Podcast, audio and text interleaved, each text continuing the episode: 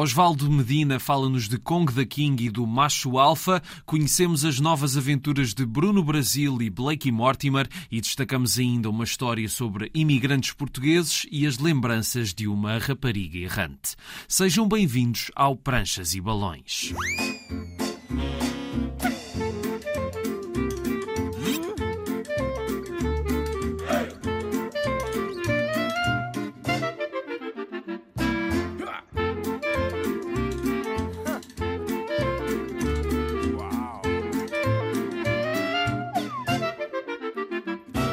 Cá estamos para mais uma viagem pelo mundo da banda desenhada. Hoje continuamos a conhecer as novas aventuras canónicas de heróis clássicos. É um filão inesgotável, mas antes vamos conhecer o nosso convidado de hoje. Osvaldo Medina é um dos autores mais prolíferos da BD portuguesa, responsável pelo desenho do Super Pig, escrito por Mário Freitas, ou de A Fórmula da Felicidade, com argumento de Nuno Duarte, ambos editados pela Kingpin Books, que também publicou a primeira investida a solo de Osvaldo, Kong the King, uma BD sem diálogos, com referências ao célebre Kong do cinema, mas com muito mais do que uma simples homenagem e que mostra toda a versatilidade do traço de Medina. E agora saiu uma sequela. O nosso convidado também tem estado ocupado com a série Macho Alfa, da Seita, escrita pelo Felipe Pina. Serão quatro volumes, dois eh, já foram publicados, o segundo saiu recentemente. É sobre um super-herói que se sente um pária da sociedade, que só quer saber dele por causa dos seus poderes. Falámos destes trabalhos, mas com um promenor diferente ao início. Esta conversa foi gravada horas antes da emissão em direto que fizemos em homenagem a José Rui e comecei por isso por perguntar ao Osvaldo se ele gostaria de trabalhar como o José Rui até uma idade tão avançada. Sim, acho, sim acho que é bonito. Uma coisa um bocado como o Schultz, dos Peanuts, ele próprio desenhou o seu fim. É? Sim, mas também. É? Mas, eu acabo aqui, acabo aqui como autor e acabo aqui também minha vida. Acabou. Sim, exato, mas o, o Schultz tem aquela particularidade que acho que muita gente não tem, que ele esteve 50 anos a desenhar os Peanuts. É preciso estofo. Tu aguentavas algo acho assim? Que não, acho que não. Eu compreendo que quando os, os Peanuts apareceram não havia nada daquilo. Foi uma coisa que cresceu e tornou-se literalmente um império, não é? Aquilo, exato, exato. Sim, aquilo um rende milhões de Exatamente, dólares de merchandising exato, todos exato, é como, como o Garfield, não é? Exato. E o tipo também, também desapareceu, não é? O, o autor do Garfield. O Jim Davis, sim. Exatamente, está assim no algures numa cabana. é, está a gozar os louros. exatamente, exatamente. O que ele construiu, não é? Pronto, foi imenso, quer dizer, e, e apanha várias gerações, não é? Ele desenhou durante 50 anos, aquilo já acabou há não sei quantos anos e nós ainda estamos aqui a falar dele. Exato, exato. Eles são um bocado como a Rolling Stones. Tu achas que os teus livros vão perdurar assim tanto tempo? Não, não. é Nem o Kong the King? Não, não acredito. Porque hoje em dia estamos. Os ciclos são muito rápidos.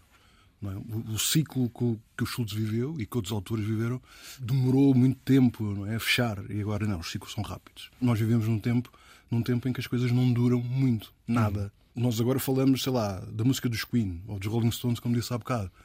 Mas vamos estar a falar daqui a 50 anos da música que está a sair agora? Pois. Quantos? Não, será zero, provavelmente. E como é óbvio, tanto é, o Schultz, a BD, a música, dizer, apareceram num momento, né, naqueles anos, nos anos 50, 60, 70, que são extremamente marcantes para todo o que vem a seguir.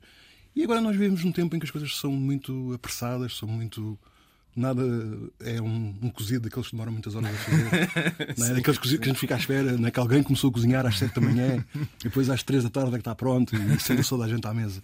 Agora é tudo, andamos todos muito à base de hambúrgueres e, mas mesmo e kebabs. Assim, é assim, primeiro, para saber se tu tiveste razão ou não, é preciso que alguém ouça esta entrevista daqui a 50 anos. Exatamente. exatamente. O que também vamos ver. Mas, exatamente, exatamente. Mas, eh, mas quer dizer, não é que diga que seja um cozido, mas 7 anos foi o que distancia o primeiro Kong da King do segundo também demorou Sim. um bocadinho a Foi, mas foi só foi um bocado por força das circunstâncias. Eu tinha lançado em 2015 o primeiro e a ideia do Kong 2 veio logo em 2016, 2017. E entretanto estamos em 2022.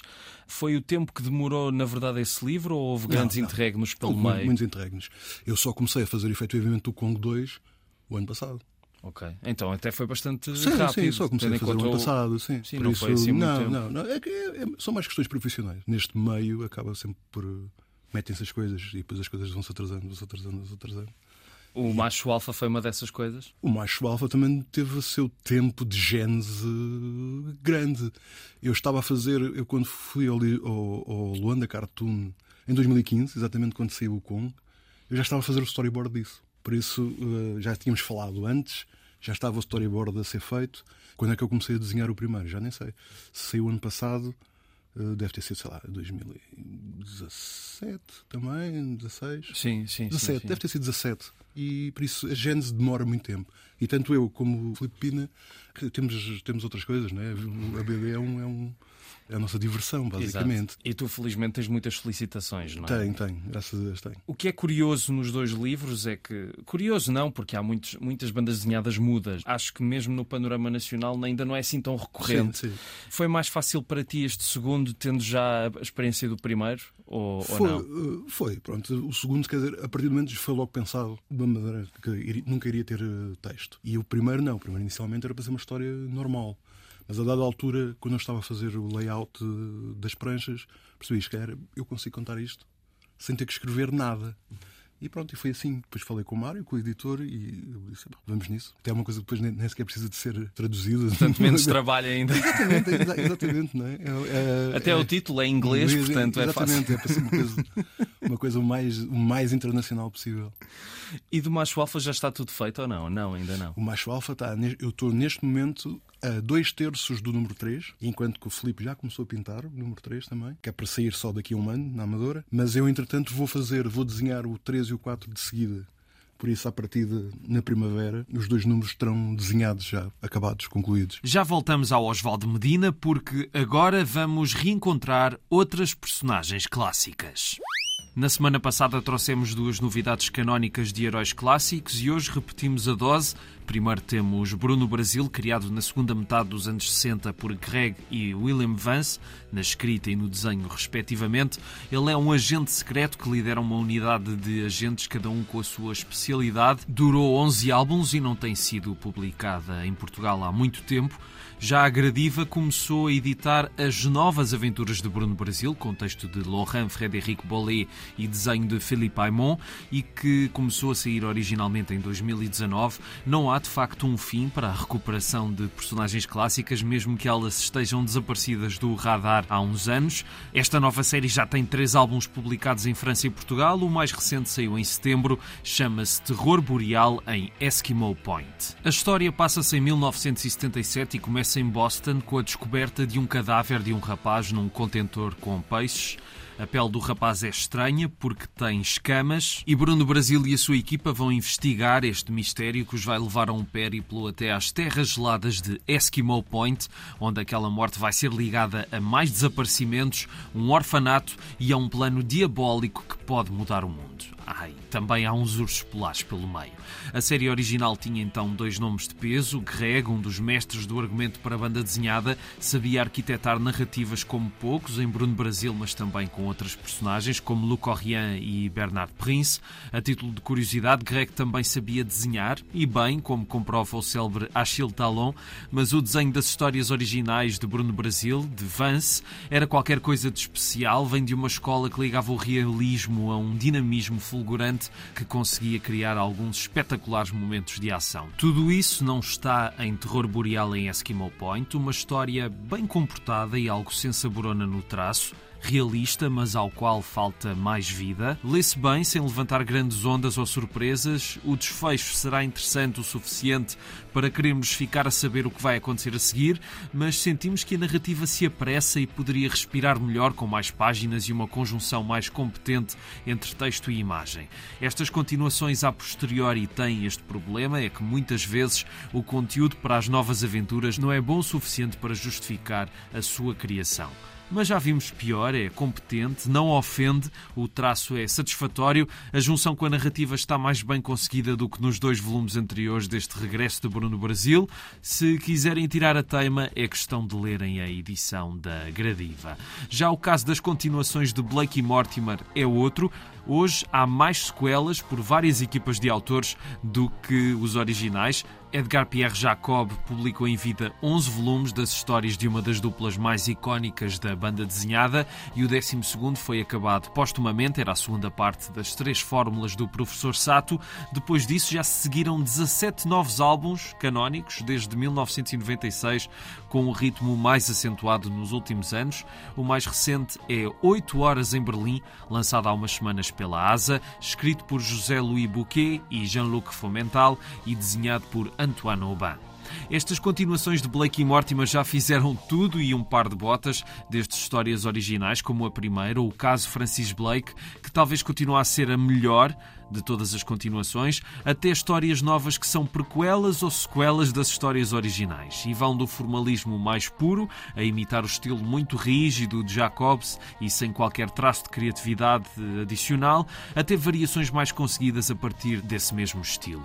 E acho que 8 Horas em Berlim se encaixa na segunda categoria. Aqui Blake e Mortimer cruzam-se com personagens reais, como John F. Kennedy. As 8 horas do título referem-se à estadia do então presidente dos Estados Unidos da América América na Alemanha, onde proferiu um dos seus discursos mais célebres. É uma intriga da Guerra Fria, com Blake e Mortimer a viverem uma aventura que tem algumas mortes pelo meio, comunismo e um cientista macabro e, claro, como quase sempre, Ulrich, o arquivilão da dupla, está metido ao barulho. Comparando com vários Blake e Mortimer sem qualquer graça e feitos em piloto automático, como o Testamento do William S., de longe dos piores destas continuações todas, este 8 Horas em Berlim até parece uma obra-prima. O argumento é envolvente, segue a planificação jacobsiana quase à risca, mas de vez em quando consegue surpreender, tal como o desenho, que segue fielmente o estilo, mas até de uma forma admirável. Tem qualquer coisa mais do que uma simples réplica e confesso que, mesmo que estas continuações sejam feitas mais por nostalgia do que outra coisa, esta nova aventura até tem alguma classe e substância. Pode ter sido acidental, mas é uma boa leitura em que o fundo sociopolítico traz outro interesse a este thriller de espiões e ilusões mas se calhar é a altura de dizer que já chega, porque não parece que mais Blake e Mortimer se possam vir a acrescentar muita coisa. Não haverá muito mais para explorar, a não ser que abordagens completamente novas apareçam, como é o caso de O Último Faraó, que não segue o estilo de Jacob e por isso muita gente não gostou, mas que tem uma das melhores narrativas.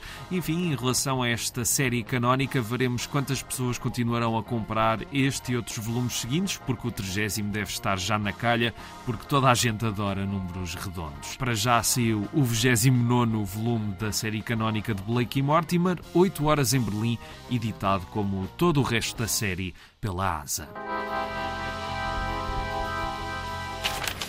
Hoje ainda vamos conhecer a história de uns portugueses na França dos anos 70, antes da Revolução dos Cravos, mas antes voltamos aos livros, passados e presentes do Oswaldo Medina e a sua relação com os argumentistas. O Nuno, o, o, o autor da Fórmula, dizer, é, um, é um escritor de mão cheia, não é? É um escritor de mão cheia, é, é profissional. Enquanto nós, nós temos todos, fazemos a BD no, do, do modo, nos nossos tempos livres, ele é um escritor profissional e, e, e, cozinhou ali a fórmula de uma maneira extremamente agradável, não é? Fórmula essa que vai ser reeditada para o ano. Ainda bem, isso é bom com mais, que... com mais umas pranchas. Pronto, posso dizer aqui, acho que é o um exclusivo. Um exclusivo. vai ter mais já, já, já está, o Nuno já está a, a preparar esse, esse, Eu ainda não vi nada, por isso não sei o que é que vai ser. O Filipe Pina, como tem esta, também este background todo dos jogos, tem ali uma, uma, digamos, uma atitude muito mais digamos, simples e direta de, de, de, agarrar as coisas. Pronto, são coisas completamente diferentes, não é? As sim, pessoas sim, são completamente exato, diferentes. Exato, exato. Todos os autores com que eu trabalhei são completamente diferentes. Seja o Fernando Rodil, seja o Nuno, seja o Filipe, são, são todos, o David Soares, são todos absurdamente diferentes. E eu cada vez mais, ao mesmo tempo, também penso em trabalho a solo. Mas sempre que me aparecerem coisas interessantes, como é óbvio, vou tentar agarrar, não é? Mas agora, acima de tudo, também começo a pensar muito em histórias próprias. Depois do Kong da King 2, já estás a cozinhar aí mais alguma já, coisa? Já, já. Que não é do Kong da King? Não é o Kong da King, não. Quando acabar o, o, o Macho, Macho Alfa. Alfa, vou seguir para o Fojo. Já tenho 30 pranchas feitas. Basicamente, o Fojo é uma armadilha para lobos. Costumo passar as minhas férias nos Jerez sempre, vou sempre ali na zona do Minho, as férias de verão. E estávamos lá às voltas e estava numa aldeia que não sei, não sei se era Fafião, se era Cabril, mas ali na zona.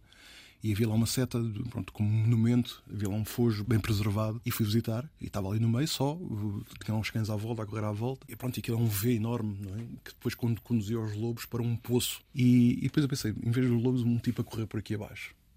Não é? Alguém a ser perseguido por aqui abaixo. E foi aí que deu a gênese do fojo. Que há de ser assim uma coisa. É, acho que é, um, é, uma coisa clássica. Gente contida num sítio, não se pode sair. E há um assassino entre nós. É uma coisa assim mais passada entre a Primeira Guerra Mundial e a Segunda Guerra Mundial, num inverno extremamente rigoroso, em que as pessoas não conseguem propriamente sair. Um thriller, basicamente. E vai ser uma coisa de grande dimensão? Ou... As minhas coisas acabam sempre a ser de grande dimensão, basicamente. Mas sim, vai ser, vai ser. Vai ser. Andará à volta das 100 também. Então, para aí em 2024, 2025? Sim, eh, não, não, talvez, dependendo do tempo que eu tiver, pode ser, até pode ser que, que acabe para o ano.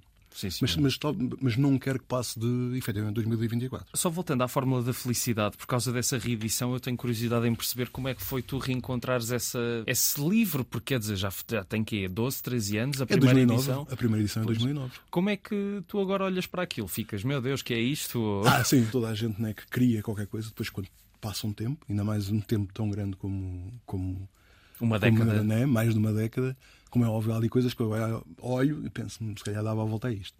Mas ao mesmo tempo, as pranchas que eu vou fazer também não podem agora ser uma coisa completamente diferente. Por isso eu tenho que ir colar-me um bocadinho àquilo. Tenho usado pronto, um traço muito bruto, muito forte, e agora aqui vou ter que tornar a coisa um bocadinho mais delicada para se haver ali uma união. Sim, sim, sim. Não, sentir... não vai ser igual, pois. porque efetivamente os, os primeiros, os, primeiros uh, os dois volumes foram desenhados em papel e agora vão ser desenhados uh, digitalmente mas tem que haver, mas vai ter que haver ali uma, uma, uma relação, não, é? não, pode ser uma coisa completamente fora. Tu, quando começaste na animação, creio eu que foi com um curso.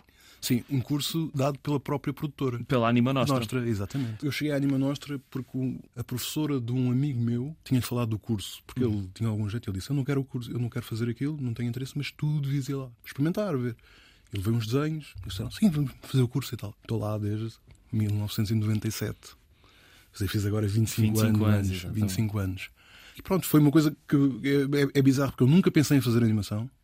Né? Desenhava, mas nunca pensei. Pronto, ilustração, BD, tudo bem.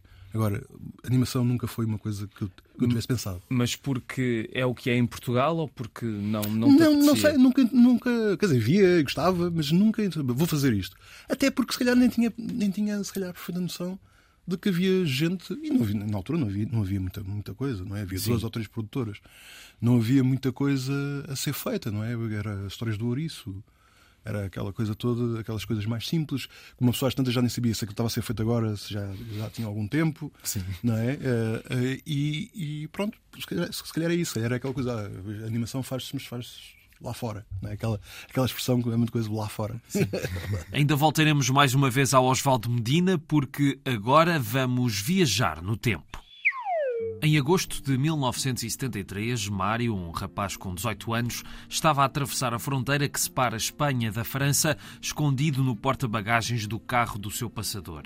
Como Mário, muitos portugueses, antes e até ao fim do Estado Novo, fugiram do país à procura de uma vida melhor e para fugirem da guerra colonial.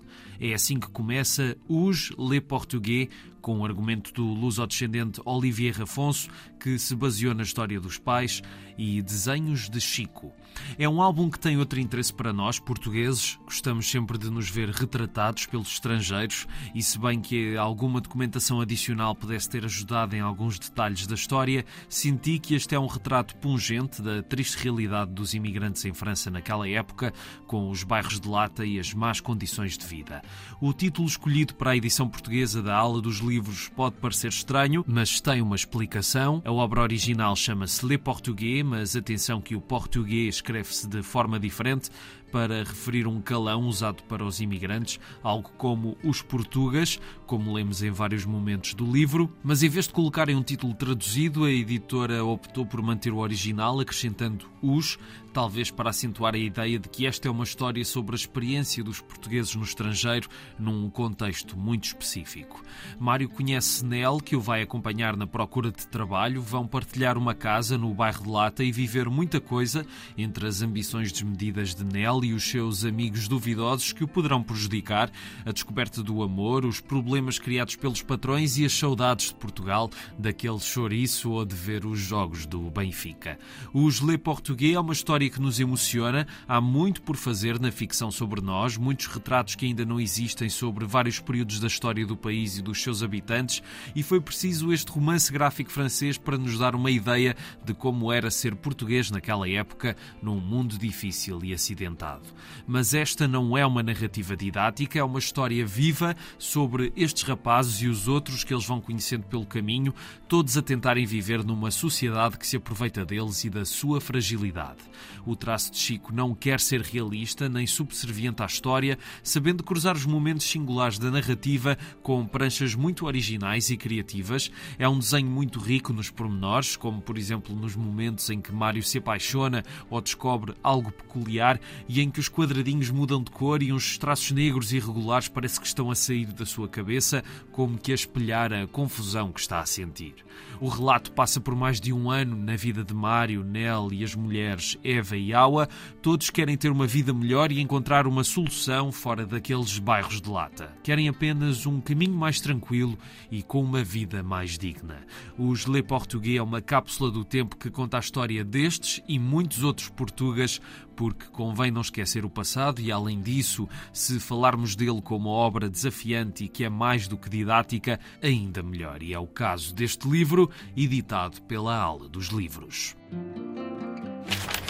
Hoje ainda vos convido a entrarem no navio e a conhecerem a Emanon, mas antes voltamos mais uma vez à conversa com o Osvaldo Medina. Tu algum dia vais fazer um filme de animação, agora que já estás com, há 25 anos mas, nisto, não é? Não, é assim, uh, já, já tentei, mas nunca foi aceito pelo ICA.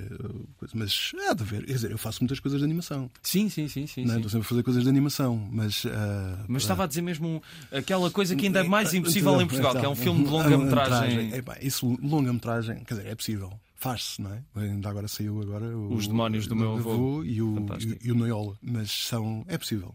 É possível. Mas envolve, envolve muito trabalho. E, e não é uma, digo eu, não é uma coisa feita para ser só por um. É uma, tem que ser uma equipa. Claro, claro. Não é uma equipa em peso. Por acaso viu os Demónios do Meu Avô há pouco tempo? E os Demónios do Meu Avô ainda não vi. Só é. vi, o, vi o Noiola. O Noiola ainda não, não vi. vi. É, vale também muito a pena. Acredito. É José Miguel Ribeiro, não é? Exatamente, exatamente. Sim, tenho de ver. Olha, só para terminar, sugestões de livros tuas para os nossos ouvintes. É assim, em termos de BD americana, aconselho vivamente o Department of Truth. Acho que é uma coisa que está perfeita para o nosso tempo, no tempo em que as fake news dominam a realidade, não é? Basicamente, a premissa é que se muitas pessoas acreditarem numa coisa, essa coisa torna-se realidade. Sim. É? E pronto, e depois há um, um, um departamento que tem que controlar isso. Mas é, é, é, uma coisa que está muito bem, muito bem desenhada. Não é muito bem desenhada, é muito bem criado. O desenho é assim, o desenho é assim uma coisa mais de ilustração, assim, muito bruta, muito, mas acho muito interessante. Estou esquecido do, do, do, nome do livro, do último livro do Dário. O Fogo Sagrado. O Fogo Sagrado. Acho que também deve ser, deve ser lido também. Né, nas Achas que faz um retrato? Acho que sim, acho que sim. Acho que é um retrato com humor. É, é um humor que acho que é uma coisa, por acaso, é uma coisa que também acho que faz um bocadinho falta em termos de BD. Talvez por causa disso que eu faça também aquilo da, das tiras, não é? Exato. Eu acho que é um, um, género que fica assim um bocadinho. É sempre diminuído, não é? O humor é sempre diminuído, parece que é sempre assim uma coisinha que fica, que fica de fora. E acho que, que, que o humor é sempre é importantíssimo, é? ainda mais num país que vive tanto de, de andotas. acho que, que, que faz muita falta, faz muita falta. Sim. Pá, mas há tanta coisa, há tanta coisa a sair. Quer dizer, os, os últimos. Eu ainda não vi metade das coisas que saíram no, nos últimos tempos e tem saído muita coisa. Os livros da Joana Afonso. Saiu agora um também que é mudo. Pássaro, do, Pássaro, do e do Hugo Teixeira. Sim. Vi um do, da Polvo. Saiu, saiu, agora, saiu agora na Amadora. Que a capa é, a capa é branca. Sim. Ah, é do João Sequeira. Do João Sequeira, sim, bolas. Sim, sim. Pá, João, desculpa. Tem assim uns lives de, de corte maltês, mas sem ser. Uh, também ainda não li. O Espelho de Água. Espelho, Espelho de Água. Pronto, ainda não li também. Também pareceu muito, muito, muito interessante. Em fevereiro de 67, um rapaz está num navio, é um universitário apaixonado por ficção científica, está a ler um livro chamado O Cérebro de Hauser, de Kurt Siodmak. O rapaz decidiu embarcar para tentar combater a solidão que sentia e esquecer as paixões porque passou no seu curto percurso de vida. Mas no navio ele conhece uma rapariga misteriosa e nunca mais se vai esquecer dela.